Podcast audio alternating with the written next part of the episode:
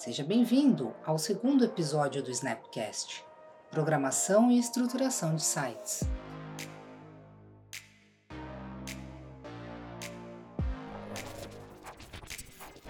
Olá pessoal, tudo bem? Estamos aqui novamente com mais um episódio do Snapcast, o episódio 2, e hoje nós vamos conversar um pouquinho sobre programação e estruturação de site, tá bom? Eu sou a Tássia, analista de mídia da Snap, e quero convidar você a participar sempre dos nossos podcasts, tá bom? Você pode acompanhar eles lá no nosso canal do YouTube. Lembra de acessar o sininho lá e ativar as notificações. E a mesma coisa lá no Spotify, você pode nos seguir e também ativar o sininho para receber as notificações e acompanhar então as nossas próximas uh, conversas aí, os nossos próximos assuntos e eu te garanto que você vai gostar que tem muita coisa legal para rodar aí ainda, tá bom? Então, hoje eu tô aqui com o Fábio Bach, ele é programador. Eu vou deixar ele se apresentar um pouquinho para nós. Ele é um super amigão meu, mas a gente uh, tem uma jornada aí juntos, né, de trabalho, uh, dentro de agências que a gente já pôde trabalhar em conjunto, depois fora também, alguns freelas, enfim. E hoje a gente tem essa parceria que a gente continua trabalhando, troca algumas figurinhas, um ajuda o outro de vez em quando, né? Mas é bem bacana a gente trazer então aqui para o Snapcast essa conversa.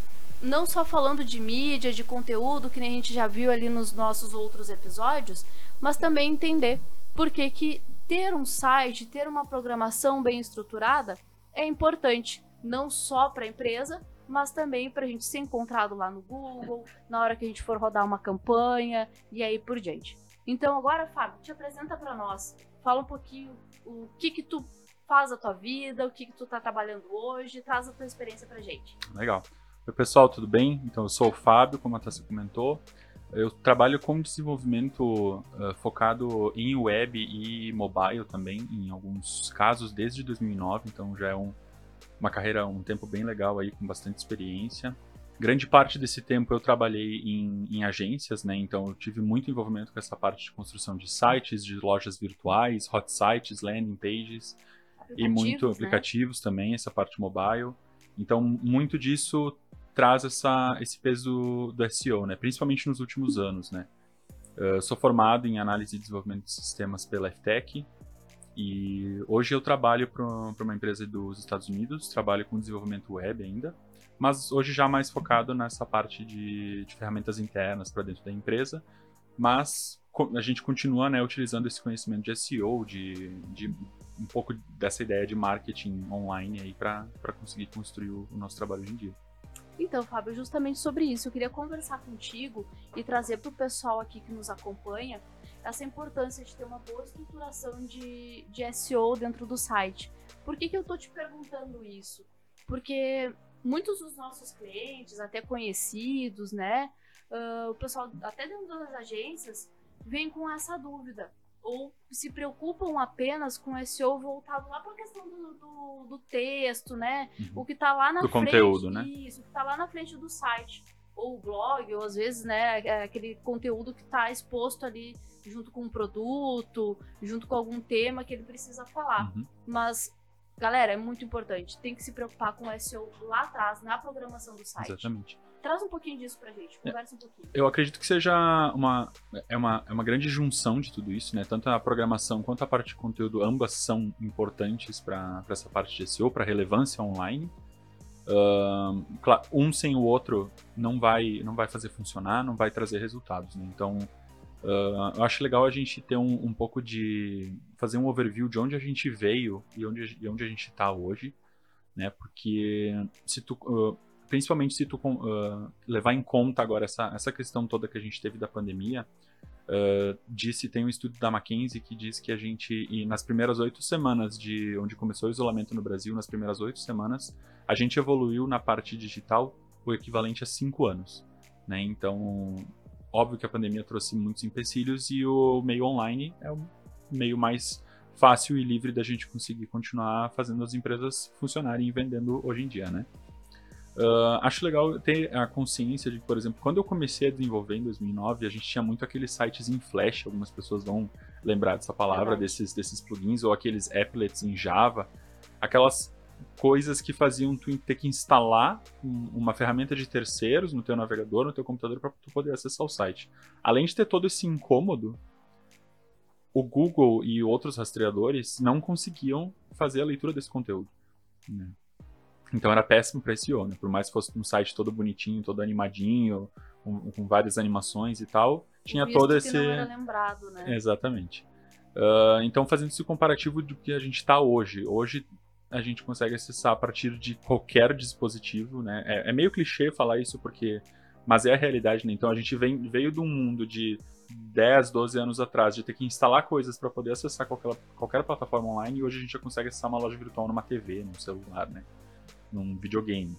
Então, acho legal ter esse, esse parâmetro de que é por isso, por isso que é importante as pessoas, mesmo mais leigas, terem um pouco de conhecimento, um pouco de noção do que uh, estão recebendo como produto quando contratarem a, a desenvolvimento de um site, de uma plataforma, para não enfrentar esse tipo de coisa, né? Por mais que não, não se faça mais uso desse tipo de ferramenta, né? Verdade. Ainda existem algumas tecnologias que podem causar esse tipo de, de resultado indesejado, né?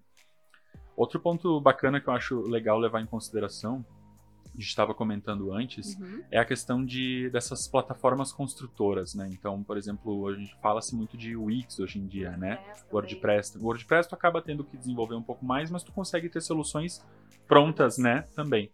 Uh, eu acho que são ferramentas muito boas. A maioria dos desenvolvedores não vai concordar porque não envolve desenvolvimento, ou envolve muito pouco, ou não envolve desenvolvimento de maneira geral. É uma vantagem para quem não tem um site, quer ter um primeiro Exatamente. site que tu consegue montar o teu, a tua estrutura sem precisar de muita ajuda.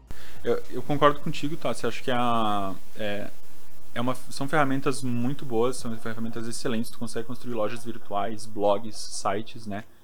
E eu acho que é, é, é, são ferramentas muito boas porque, de início, algumas empresas não precisam de uma solução tão personalizada, né? Tão dedicada e customizada para sua necessidade, né? Então, uh, o, o, o, grau do que, essas, do que essas ferramentas conseguem atender é, é incrível, assim. Então, e sem contar que, trazendo um pouco para essa parte de SEO, todos eles vêm com isso pronto.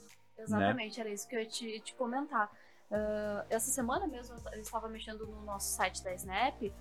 Sim, é o Wix, eu admito, eu uso, e, e, isso traz uma certa independência, porque eu consigo mexer no site quando eu uhum. preciso, quando eu quero. Só que, claro, tem que lembrar, o SEO desses, eh, dessas plataformas, ela não funciona sozinha. Nós precisamos entrar ali, eh, setar algumas tags, setar algumas palavras-chave, eh, criar as URLs de forma interessante. Até outra, essa é outra questão depois uhum. que eu quero conversar contigo. Então, dá para fazer, podemos usar, mas eu ainda acredito que a gente tem que ter esse olhar de, e não esquecer de, de, complementar essas informações dentro dessas plataformas, né? senão também não adianta de nada. Exatamente. Então, eu acho que esse, esse é o grande é, é, o grande motivador dessas ferramentas, assim, é que tu consegue ter essa, essa, esse lançamento mais rápido, né? Sim. Mais ágil da, da, da, plataforma que tu precisa, e tu tem toda essa ferramenta de SEO ali disponível para ti. Muita coisa ele vai fazer pronto, mas claro que, como tu comentou, muita coisa tem que ser alimentada também, né? Uh, por outro lado, tem essa questão do, do, desenvolvimento da programação, que aí tu contrata uma software house ou uma agência para construir essa plataforma para ti, né? E aí é claro que a pessoa mais leiga não vai ter controle, não vai conseguir uh, olhar o código e entender se está bem desenvolvido com SEO e tal. Isso é 100% responsabilidade da, do desenvolvedor, né? Mas existem ferramentas hoje que ajudam a, a pessoas que não são técnicas, não têm conhecimento técnico, a validar isso, né? Então tem validadores do Google, tanto de performance, tanto de SEO, tanto para lojas virtuais, né? Então existem essas ferramentas que eu acho que é, é legal disponibilizar em, em, em, canais, porque muitas pessoas conhecem, mas também não é tão difundido assim, né? E às vezes tu contrata uma empresa para desenvolver um site, o site tu olha para ele, ele tá visualmente agradável, ele é rápido, ele te entrega o que tu precisa, mas às vezes tu, tu acaba, acaba não tendo o desempenho de SEO em campanhas ou orgânico mesmo, porque talvez ele não esteja tão bem estruturado assim. Né? Muitas né? vezes os nossos clientes nos questionam, ah, por que, que o meu site orgânico nunca aparece na primeira página nem na segunda e, e, não tem jeito e o site não sai lá da terceira, quarta, quinta página. Não vem, não, ele não evolui, ele não anda. Algumas das soluções, claro, o pessoal dá nessa questão de uh, trazer mais, mais textos de blog, trazer uhum. umas, muitas vezes a gente para e vai dar uma olhadinha. Claro, eu sou leiga nesse assunto, eu tento entender um pouquinho. Uso algumas ferramentas dessas que tu falou, até depois a gente pode colocar, eh, disponibilizar o link para quem quiser, né, uhum. aqui no nosso conteúdo, né, ou abrir um outro canal aí pra gente conversar sobre isso. E, e a gente vê que tem algumas questões do próprio site que podem ser melhoradas, né? Então, né, Fábio, e aquela questão das tags também, que é bem importante, ter um site bem tagueado, né? Aquela questão também das URLs, a gente tem, a, tem os titles, os títulos, tu me diz o que, que é certo. Também eu queria que tu comentasse pra gente a questão ali que a gente sabe que tem H1, H2, todo mundo já ouviu falar disso dentro do site, eu admito que eu também tenho que aprender mais sobre isso. Uh, ah, e outra questão, né, as URLs amigáveis. Uhum. Então, pessoal, para quem não, não entende muito bem o que, que é isso, quando a gente tem um site, né, a gente está trafegando num site, por exemplo, eu entro no site e vou olhar um produto, né? Eu cliquei lá no site, ele vai abrir o URL principal, meu site.com.br. Se eu cliquei num produto X, ele tem que abrir meu site.com.br barra produto barra nome do produto, por exemplo, porque daí tu tem a categoria uhum. barra o que, que é o produto. Uhum. Então, essa estruturação de URLs é muito importante, não somente na questão do, Google entender onde é que o site está, a quantidade de produtos, a quantidade de conteúdos que ele tem, mas também é muito importante trazendo para o meu lado aqui da, da mídia digital. Por quê? Uh, quem nunca se frustrou na vida, né? Uh, viu um anúncio de um tênis muito legal, clicar naquele anúncio do tênis e de vez em tu abrir a página onde aparece aquele produto para te poder olhar o preço, ver se tem o teu tamanho, se tem outra cor. O que que acontece? Tu cai na home do site, tem que procurar tudo de novo. É um saco isso. Então, com perdão da palavra, né, galera? Mas é muito chato quando acontece, né? E o que, o que, é legal? Quando a gente tem o um site bem estruturado, eu consigo entregar na uhum. mídia tudo certinho. Então, tu vai ver o tênis, tu vai clicar ali no anúncio, tu vai entrar no site, vai ver o tênis e vai ficar feliz. Porque tu vai ver aquele produto que tu quer, tu vai comprar e, e aí Sim. vai, né? É, inicialmente, ela, essa questão de URLs amigáveis veio muito por uma questão, uh, digamos assim, mais visual, né? Claro que exercia algum resultado, algum efeito sobre SEO, né? Mas antes disso, a gente tinha muito do, Tu vê muito isso hoje em dia, até no Facebook, tu, tu encontra alguns casos, uh, que tu vê na URL a extensão do arquivo de programação né? Então, tu olha lá, tá lá, sei lá, uh, meu site.com.br barra produtos.php ou produtos.html, esse tipo de coisa, né? Até HTML não é tanto um problema porque é só a estruturação do código, né? o arquivo HTML. Mas quando tu fala de ter uma extensão de, de arquivo de programação lá em cima, a, além de ser um grande problema de, de segurança, né? Porque tu vai estar revelando a, facilmente a linguagem que teu site foi desenvolvido e toda linguagem tem uh, questões uh, de segurança não resolvidas, né? Impossível qualquer linguagem, qualquer site ser 100%, 100 protegido, isso não existe. Né? Então, tu vai estar dando de graça ali a informação de qual, quais as vulnerabilidades que o site tem, né? Uh, então, a, além de, de, ter esse problema de segurança, hoje em dia performa muito mal nessa questão de SEO, né? Nessa questão de, de performance online. Google uh, não entende, né? Ele, exato, ele, ele, ele, ele te tira pontos, né? Por isso, né? Ele consegue navegar, mas ele te tira pontos por isso, né?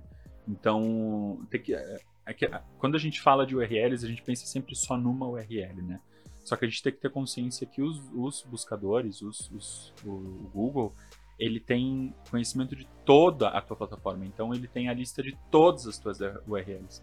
E ele vai fazer uma análise, sim, de cada página, obviamente, é o mais importante, mas ele também vai fazer uma análise do conjunto das tuas URLs. Se as tuas URLs não fizerem sentido, isso é um, um, um grande problema, né? tu vai perder pontos por isso. na terceira, quarta, quinta página do Google Exatamente. e não vai subir nunca no ranqueamento. Isso aí. Então, por exemplo, se o Google tiver lá a tua lista e ele enxergar, por exemplo, ah, tu tem uma loja virtual, tu vai ter barra produtos, tá? Vai listar todos os teus produtos, ele vai entender isso. Se tiver a barra produtos, barra tênis e sapatos. Ele vai entender que isso é uma categoria e que vai ter uma listagem de produtos. Se tu tiver barra produtos, barra tênis e sapatos, barra, produto, barra tênis X, tênis X, ele vai entender que é um produto específico. Então ele consegue entender como fazer esse caminho e ele, uh, através do, da, da, inteligência do algoritmo, ele vai saber o que fornecer exatamente quando for feita uma busca de maneira orgânica ou de maneira paga, né? Isso é bem importante também, agora fazendo um adendo, galera, porque assim, ó, uh, quanto melhor estruturado em questão de SEO o site for, não só na, na, questão de texto, que é importantíssima também, mas também na programação, o que que acontece? Quando a gente cria uma campanha, agora eu vou trazer para o meu lado aqui, tá? Quando a gente cria uma campanha de rede de pesquisa lá do, no Google Ads, uh, nós temos uma taxa, uma métrica chamada CTR, que é uma taxa de qualificação. Esse é um cálculo gigantesco, que eu não saberia fazer na mão jamais, que o Google faz em relação à nossa entrega. Ou seja, ele vai questionar toda vez que, que alguém for, fizer uma busca lá no Google, ele vai ver o estilo da busca, ele vai levar em consideração uh, se aquele usuário é relevante ou não para mim, ele vai levar em consideração os termos chaves, os anúncios, como que eu estruturei os meus anúncios, e ele também vai levar em consideração a página de atestagem. Quando eu falo página de atestagem, pode ser um site, pode ser um e-commerce, pode ser uma landing page, enfim, o que tu tiver querendo entregar. E essa qualificação, quanto melhor ela for, mais barato eu vou pagar pelo meu clique ou pela minha conversão, né? Então, por isso que é muito importante o site estar muito bem feito também, não só para organicamente ele subir no ranqueamento, mas principalmente para a gente ter uma entrega melhor de anúncios. Por quê? Porque quanto melhor for a minha pontuação, menos eu pago, eu ganho o leilão dos outros concorrentes e a probabilidade do meu anúncio aparecer em primeiro lugar acaba crescendo também. Isso é importantíssimo, né? Quem quer gastar muito dinheiro, ninguém quer, né?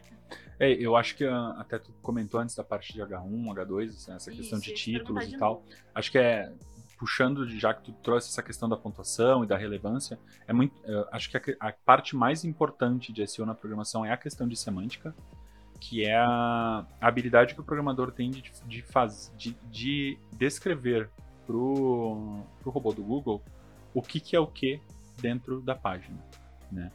Uh, a partir do ponto de vista de um, de um buscador do Google que entra na tua página e tenta entender o teu conteúdo, tudo que está lá dentro é texto. Tudo. Inclusive essas tags de semântica. E o teu, o teu texto, o teu conteúdo do teu post, a descrição do teu produto também é texto. É uma coisa só. Que, que ele vai fazer a partir disso? Ele vai, ele vai fazer um parse, que é o que a gente chama, ele vai interpretar a tua página. Nessa interpretação, o que, que ele vai pesquisar? Se, por exemplo, tu tiver num, num, lendo um artigo de um, num blog, ele vai procurar, por exemplo, a tag article, que vai descrever que todo o conteúdo principal da página está ali dentro, né? Vai entrar a questão de H1, H2, que são os, os headers, os títulos, né? Então, o H1, por exemplo, tem que, tem que não, né? Ele vai te dar mais relevância se o, o texto que estiver dentro do H1 o título do produto, o título do post né, do blog, estiver também no nome da página, que aparece lá na aba, lá em cima no navegador, né?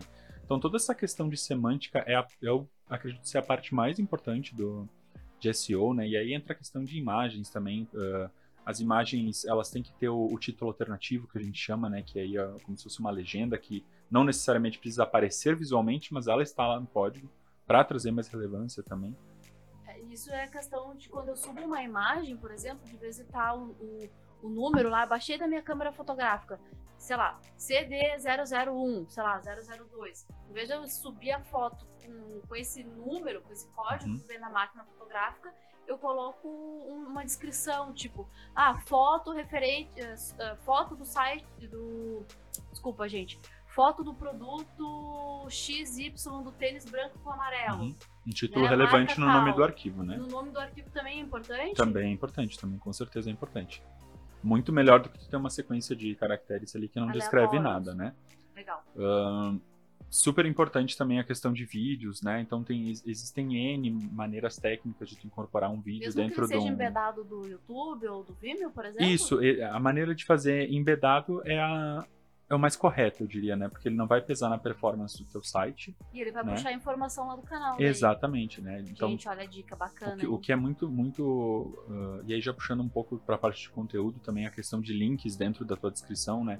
Onde possa uhum. levar para sites fora do teu, né? Referenciando outras fontes. Isso significa o que para o Google? Que quando o cara entrar na tua página, ele não vai morrer ali. Né? Ele, tu, tu está conectado a, a outros conteúdos também, né? E principalmente se outras fontes trouxerem para o teu site. Então, por isso a importância também de ter um, um blog, né? uh, falando do teu, dos teus produtos, do teu conteúdo e trazendo para dentro do teu site. Né? Tá, deixa eu te perguntar, e daí se for um e-commerce, por exemplo, quando eu tenho aqueles produtos relacionados que aparecem embaixo, isso também conta, por exemplo? Conta. Eu tô procurando um tênis, daí embaixo aparece meia, aparece cadarço, sei lá, tô chutando, tá, galera? Conta e conta Mas- muito. Conta muito. Bem bacana. E aí, por exemplo, já entra toda essa parte de novo, né? O nome do arquivo, da, da foto do produto relacionado que aparece lá. Ele tem que estar numa semântica legal, então ele não pode, por exemplo, um produto relacionado, o título do produto não pode estar num H1, porque ele não é o título principal da página, ele tem que estar no máximo num H3, eu diria assim, né? H2, ok? Por isso que a gente, a gente fala, a gente tem de H1 a H6, né? sendo o H1 o mais relevante e o H6 o menos relevante. né? É complexo, mas É- é muita coisa, importante assim, a gente que- saber dessas questõezinhas, justamente para quando a gente for conversar com alguém, for fazer um site novo, a gente poder perguntar, poder ver se realmente o nosso site vai ter todas essas Uhum. questões que são importantíssimas, né? Uhum. Para ele ter uma sobrevivência e para ele não ficar para trás em relação aos, Exatamente. aos nossos concorrentes. Pra tu não ter que investir tanto também numa campanha para fazer o teu site ser Também. acessado, né? Super importante isso. Uma coisa legal também de comentar, tu comentou antes da, da, da página principal da plataforma, né? Geralmente a home ou uma landing page, alguma coisa assim, né? É, O que tu vê acontecer em, em alguns casos, assim, é a, a pessoa desenvolvedora, enfim, o- a empresa, né?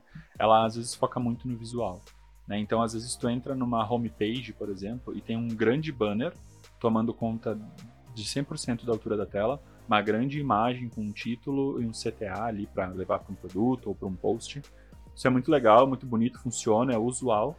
Só que para o Google isso não é legal. Porque exatamente, eh, e, se- e ele entende que o usuário vai ter que descer, né, vai ter que scrollar para chegar onde realmente está o conteúdo. Então, tu vai ter uma lista de produtos embaixo disso. Isso é tão relevante, às vezes, ou mais, do que esse teu banner, né? Por mais que esteja ah, fazendo anúncio de uma promoção, ou de algum produto específico, ou de algum lançamento, talvez se esse banner estiver muito grande, tomando muita, chamando muita atenção, isso pode tirar um pouco de pontuação, né? Ah, se a imagem estiver muito grande, geralmente significa que também ela está muito, na maioria dos casos, ela também está muito pesada.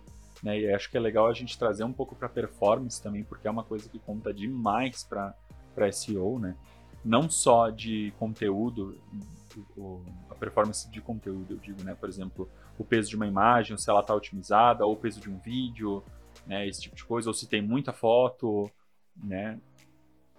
Isso sim é muito importante, tem que tomar cuidado para não deixar o carregamento da página pesado. Sim, Até porque 90, 90 ou 99% dos acessos hoje ah, vem do mobile, vem do Exato. celular. E muita gente ainda tem ah, um pacote de dados às vezes Uhum. pequeno, ou um pouco mais lento, não tem o Wi-Fi disponível o tempo todo. É, e na maioria das. site pesado, a pessoa vai deixar de acessar, né? É, e na, de- na maioria desses casos, a não ser que a pessoa tenha um celular muito top de linha, não faz nem tanto sentido ter uma imagem muito pesada com muitos detalhes, porque na tela do celular tu não, tu não vai conseguir renderizar tudo isso. A, a tela não vai te mostrar todos esses detalhes. Então, quando tu pensa em, em- em sites responsivos, ou seja, quase 100% do que precisa fazer hoje, né? ah, é muito interessante pensar em conteúdo sim pro desktop, mas é legal tu ter uma versão pro mobile, né? Então, tipo, se tu tiver desenvolvendo uma, uma plataforma ah, personalizada, isso é legal de pedir, né? Isso é legal de transformar num requisito para tua Nada- pessoa desenvolvedora, É, né? e aí eu acho que não é nem legal, acho que já é um requisito básico, Uhum. viu, Pra te falar bem a verdade. Em todos os relatórios, assim, todo mês eu mando relatório, faço relatório pra todos os clientes que eu atendo, e, e- e olha que não é pouco cliente, viu, gente? Eh, então eu tenho desde e-commerces até clientes de, de indústria, clientes de moda, bebida, enfim. O que vocês imaginarem, eh, eu tenho acesso a esses dados. E eu vou garantir pra vocês, assim, ó, acima de 90% dos acessos são via mobile. Então hoje não dá pra pensar em fazer um site só pensando em desktop, bem pelo contrário, eu faria o site Mobile pensando first. no mobile e depois adequaria pro, pro desktop. Uhum. Porque realmente as pessoas não acessam mais. Com certeza. E é uma estratégia que vem ganhando cada vez mais relevância, né? Já existe há, alguns há algum tempo essa questão do, do desenvolvimento mobile first, né? Antigamente tu desenvolvia, que nem tu comentou, desenvolvia o, o site para o desktop E e ia adaptando, fazendo as regras de tamanho de tela. Ah, nessa resolução o site vai se comportar dessa maneira, nessa um pouquinho menor esse banner vai sumir, né? Então tu consegue ter essas regras, né? Hoje em dia o ideal é que seja ao contrário, como tu comentou, focar na experiência mobile, na experiência celular e trabalhar a partir daí aumentando para resoluções maiores, né? Continuando nesse assunto de performance, além dessa parte de conteúdo, é de extrema importância que o site esteja bem desenvolvido, né? Porque isso com certeza acarreta muito na performance. Uh, e aí é uma questão que a pessoa não técnica só vai conseguir validar através dessas, daquelas ferramentas que a gente comentou mais cedo. Né? Então existem ferramentas que medem essa performance, o tempo de carregamento, depois que o usuário chegou, o tempo para o primeiro clique, né? Então quando que ele consegue interagir, quanto tempo leva para o site permitir a primeira interação, né? É Depois que ele não pode apareceu na, exato, depois que o site apareceu na tela, quantos segundos o usuário consegue leva para conseguir fazer a primeira interação? né? Então isso é de extrema importância. né? O site é legal que ah, tem animações, a página tem um monte de conteúdo, a home geralmente tem é quilométrica, assim, né? Tu fica scrollando por quase um minuto às vezes e a página nunca acaba, né? É muito legal isso, mas isso também pesa na performance, né? Não só na performance de carregamento, né? mas na performance uh, ao vivo, digamos assim. Né? Então, se tu tem um celular um pouquinho mais fraco, por exemplo, ou mesmo um notebook mais fraco, isso vai acarretar num que o site talvez dê uma travada ali enquanto a pessoa está interagindo, né? Isso é não pode acontecer É hoje em dia de três maneira segundos, É a nenhuma. regra dos três segundos. Se tu não entregar em três segundos, a pessoa desiste e vai embora. Exatamente. Isso é válido não só para vídeo no YouTube, enfim, qualquer coisa. Uhum. Três segundos. Se a pessoa entrou no teu site e ele não carregou, ela vai É. embora. E aí existem essas ferramentas que a gente comentou que vão avaliar esses pontos em específico e vão te dar notas, né? Então daqui a pouco você desenvolveu um site com uma empresa e você acessa essas ferramentas e não tem números bons, uh, é sua responsabilidade de pegar essa ferramenta e mostrar para a agência, né? ó, isso aqui não tá legal, isso aqui vai acarretar minhas campanhas, vai acarretar o meu, meu posicionamento orgânico, então eu preciso que isso aqui melhore. Né? E aí sim é responsabilidade da empresa te entregar isso de uma maneira decente, né? Outro ponto importante, acredito que é o último que a gente pode falar dessa questão de performance, é a questão do servidor. Não vou entrar aqui em questão de, de rede, né, de, porque também não é a minha área, eu não entendo tanto assim. Mas o básico, a gente precisa ter o conhecimento, né? Primeira coisa é a localização.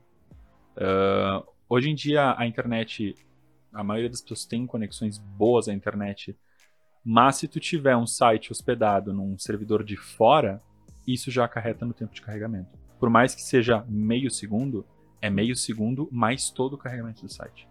Né? Então significa que para entrar no teu site vai levar esse meio segundo a mais, para carregar uma imagem que é pesada vai levar um tempo a mais também. Então a localização do servidor é de extrema importância, né? principalmente para para sites em que as pessoas ficam mais tempo e interagem mais. Né?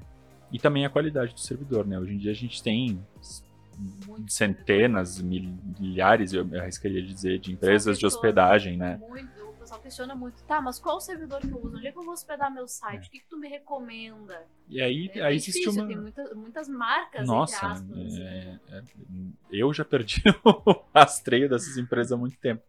Porque existem, existem uma, uma variedade, assim, absurda, né? Então, desde uma... Tem que dar uma, de uma- pesquisada. né? Exato, né? E aí ter o acompanhamento de alguém que, que entenda e consiga te dizer, bah, essa empresa não é legal, essa empresa tem, tem um histórico de cair, né? Então, tu tem variedade de empresas, desde que te entrega uma solução pronta, né? Que tu só vai lá e instala teu WordPress, até uma Amazon da vida, por exemplo, que tu tem que montar a tua máquina, tu tem que gerenciar memória, quanto de espaço tu quer, né? Então existe, existe esse, é, esse, essa mudança de nível de uma empresa para outra, né? Então tu não vai conseguir, por exemplo, contratar um servidor na Amazon e ter um negócio pronto, 100% ali pronto, saiu rodando, né? É uma empresa que vai te Complexo. permitir personalizar a tua teu servidor, né? Eu acredito que o meio do caminho é, o, é a melhor saída, né? Para quem está desenvolvendo uma ferramenta personalizada, né? Quem está trabalhando com um Wix ou com um WordPress hospedado no próprio WordPress, isso não é uma preocupação, porque eles já resolvem isso, né? Mas para quem está desenvolvendo uma ferramenta personalizada, é muito importante ter isso em mente, Uh, existem empresas uh, de hospedagem locais que às vezes são muito boas e às vezes aqui em Caxias do Sul, por exemplo, existem algumas, né? A gente sabe de alguns casos que funcionam muito bem, mas às vezes são servidores muito pequenos que não vão te oferecer uma segurança de backup, uma segurança de, de performance, né? E aí tu tem que pensar assim, ah, o que, que é o backup do meu site? Cara, tudo que tá lá os teus produtos cadastrados, as imagens que tu subiu, site, né? as era, imagens que tu subiu, os vídeos que tu subiu, estão todos no servidor. Se isso for perdido e não houver um backup, é, poss é possível e provavelmente 100% de certeza, provavelmente 100% é um pouco difícil, né? Mas é, é, muito provável que você vai ter que cadastrar todo o seu conteúdo de novo. E provavelmente você não vai cadastrar seu, todo o seu conteúdo de novo. Isso vai impactar seu SEO, né?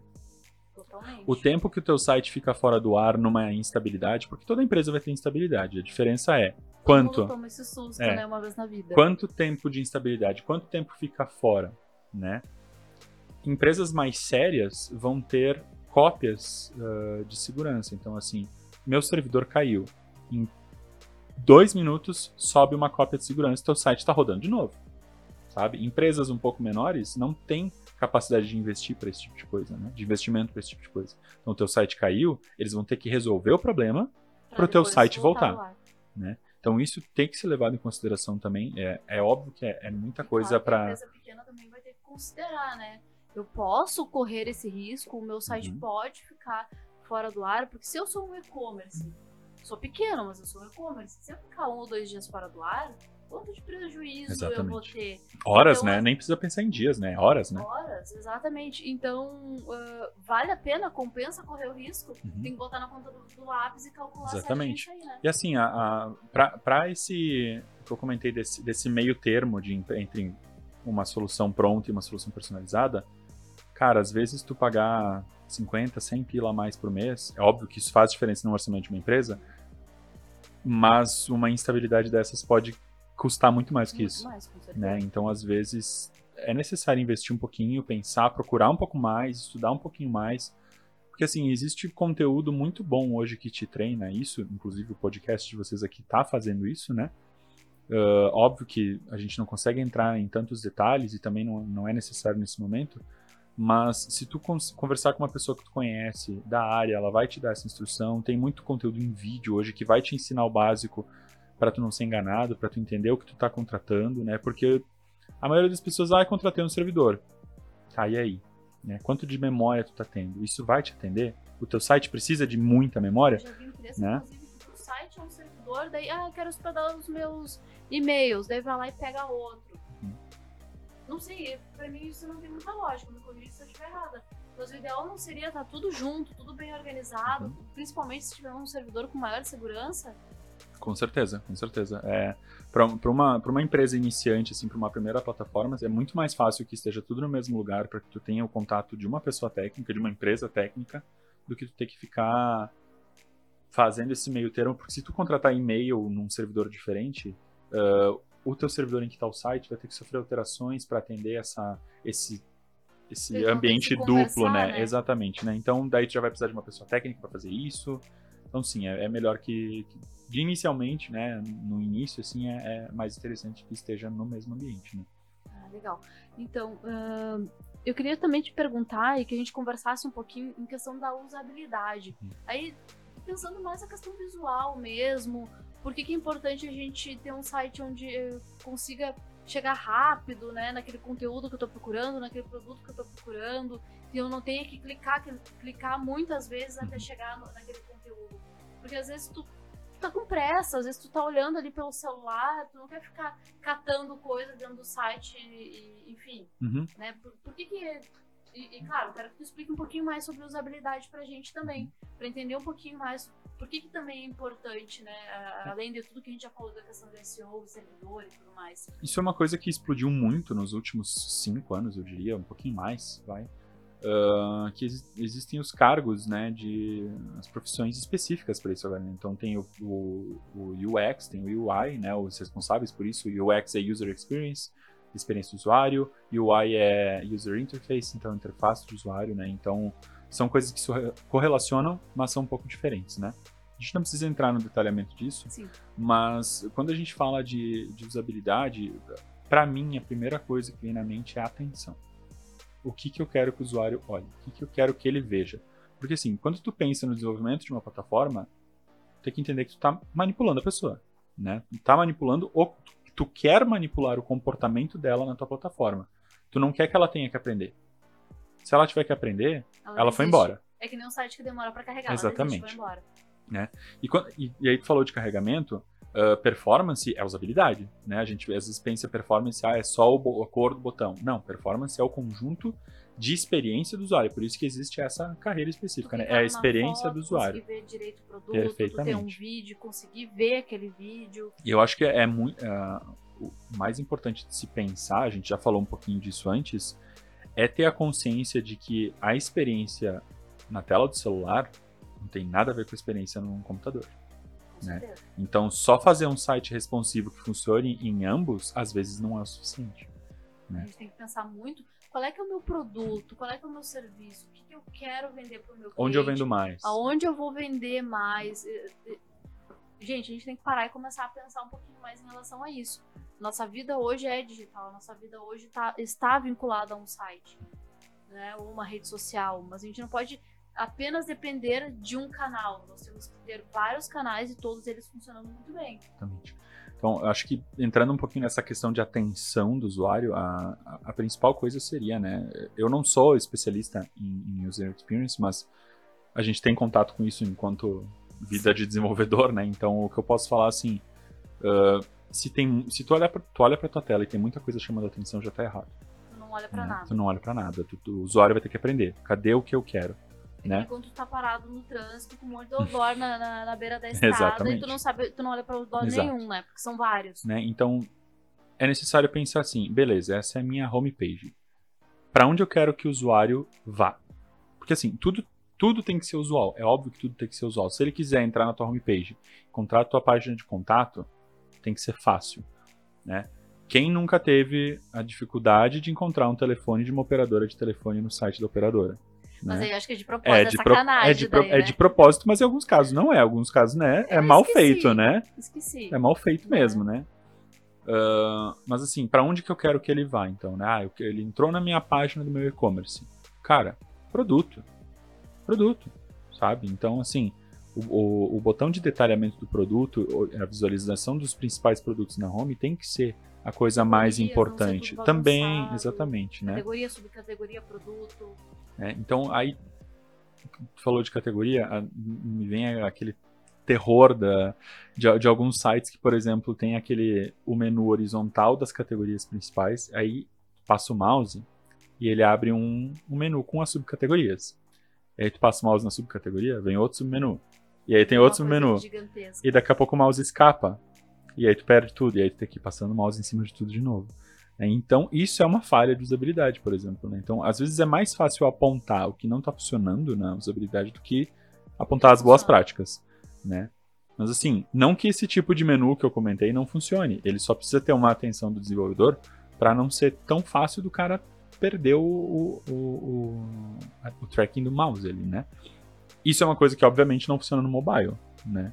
Porque isso é Imagina uma coisa muito pequena. isso dedo ali, ó. Cara. E nem tem tela pra tudo isso, né? Pra começar. Exatamente.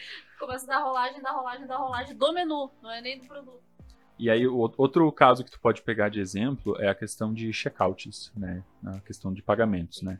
No desktop, é, é, é muito legal ter aquela experiência do one-step checkout, né? Então, tu vê tudo que tu vai fazer aqui, ali na tua tela. Então, do lado esquerdo tem, tu vai fazer o teu login, criar a tua conta. Ali no meio tem a questão do endereço de entrega, depois tem o para selecionar o frete. E do ladinho direito tem o resumo do- do- dos teus pedidos com o botão de compra embaixo. Em alguns casos isso funciona muito bem para algumas empresas, né? Se tu não, não for um pedido que tu. um site que tu precise ter mais informações do que isso para concluir um pedido, funciona show de bola. É óbvio que isso não funciona no mobile. Né? Então no mobile é mais interessante ter uma questão por passos. Né? Então, tipo, ah, primeiro tu se loga, tu se cadastra. Vai pra frente. Né? E aí tem outro passo, outro passo. Se o cara tiver que ficar descendo manualmente para procurar as tu ver coisas. é muita coisa também, tu Cara, E daí ele tem que, se ele tem que alterar alguma coisa, tem que voltar lá em cima, e às vezes sum- ah, o site faz sumir porque já tá, entre aspas, pronto. Então, Daí isso tu é a experiência horrível da pessoa. Né? Por isso que tem muitos aplicativos, daí a gente fala de aplicativo, a gente não vai conversar hoje sobre isso, vai ser a pauta para outro dia. Mas a compra de um clique. Eu sou muito Uhum. fã da compra, a compra de um clique, principalmente para aqueles aplicativos ou sites que eu já tenho cadastro e que eu não preciso estar clicando, fazendo um monte de passos. Isso facilita muito no Uhum. mobile. Eu, É, eu isso- gosto muito. não, é, é realmente muito bom. Isso não é necessariamente só em aplicativos, né? Que nem Sim. tu comentou, pode ter em sites também, né? É que eu uso mais, apli- mais Sim. o aplicativo, mais o mobile. Mas é, é importante levar em consideração toda a questão de segurança, né? Às vezes tu pede isso para para tua empresa desenvolvedora e eles algumas empresas pode ser que não levem a sério a questão dos dados do cliente, né? Porque para tu ter um, uma compra com um clique, tu não necess, tu não, ser precisa, tu não precisa dos dados do cartão da- do cliente toda vez, né? Tu não vai precisar ter isso salvo, mas tu precisa de uma parte desses dados, né? Então tu, tu precisa do que a gente chama do token de autenticação, que a primeira vez que tu faz a compra com aquele cartão, tu não precisa salvar aqueles dados. Eu nunca salvo porque, como eu disse antes, nenhuma plataforma é 100% segura. Né? Então, se não precisa salvar, não salva. Mas a- aquele token de autorização, para essa compra de um clique, para ele não ter que inserir todos os dados de novo, aquele token tem que ser salvo. Né? E aí entra a questão de segurança, entra a questão de criptografia, né? Ah, como que o, o, o banco de dados está separado do site, do servidor do site.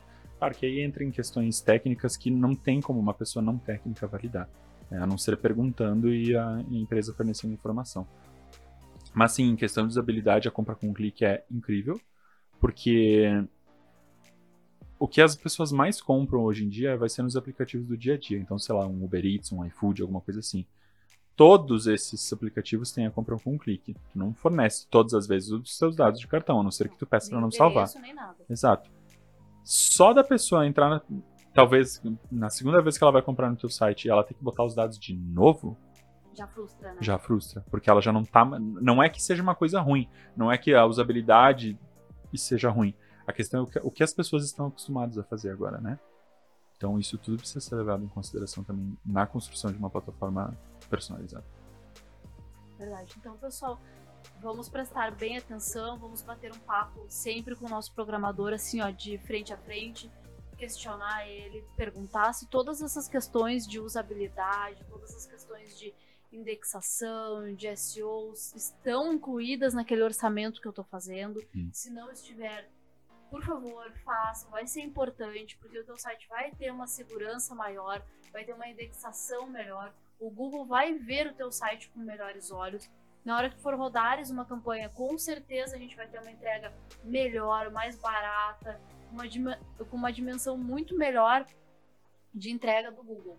Né? Não só do Google, os outros buscadores também funcionam parecido. Uhum. A gente fala do Google porque não adianta, é o, o maior e o melhor buscador de todos, né? Então, gente, ah, eu queria agradecer vocês, né? Est- Estamos terminando esse podcast aqui falando um pouquinho de programação. Se ficarem com dúvida, por favor, deixem nos comentários. Não esqueçam, de novo, né? Lembrando, nos sigam lá no canal do YouTube e também no Spotify. Lembrem de acionar o sininho para vocês receberem as notificações, receberem então as informações dos próximos podcasts para vocês continuarem interagindo, né, e receberem então essas informações que com certeza vocês vão gostar e vai ter muita coisa bacana ainda aí pra gente aprender e discutir junto, tá bom?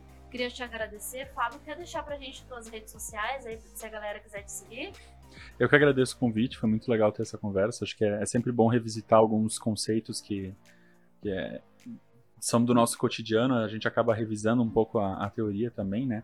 Ah, redes sociais, eu, eu basicamente estou utilizando Twitter, Instagram aí, como Fábio Bach mesmo. Quem quiser pode LinkedIn encontrar. também. LinkedIn também, muito importante. importante. Pode me encontrar como Fábio Bach lá, B-A-C-H-I. Isso aí, galera. Muito obrigada. E não esqueçam, nos sigam aí, então, para acompanharem os nossos próximos episódios do podcast. Até mais.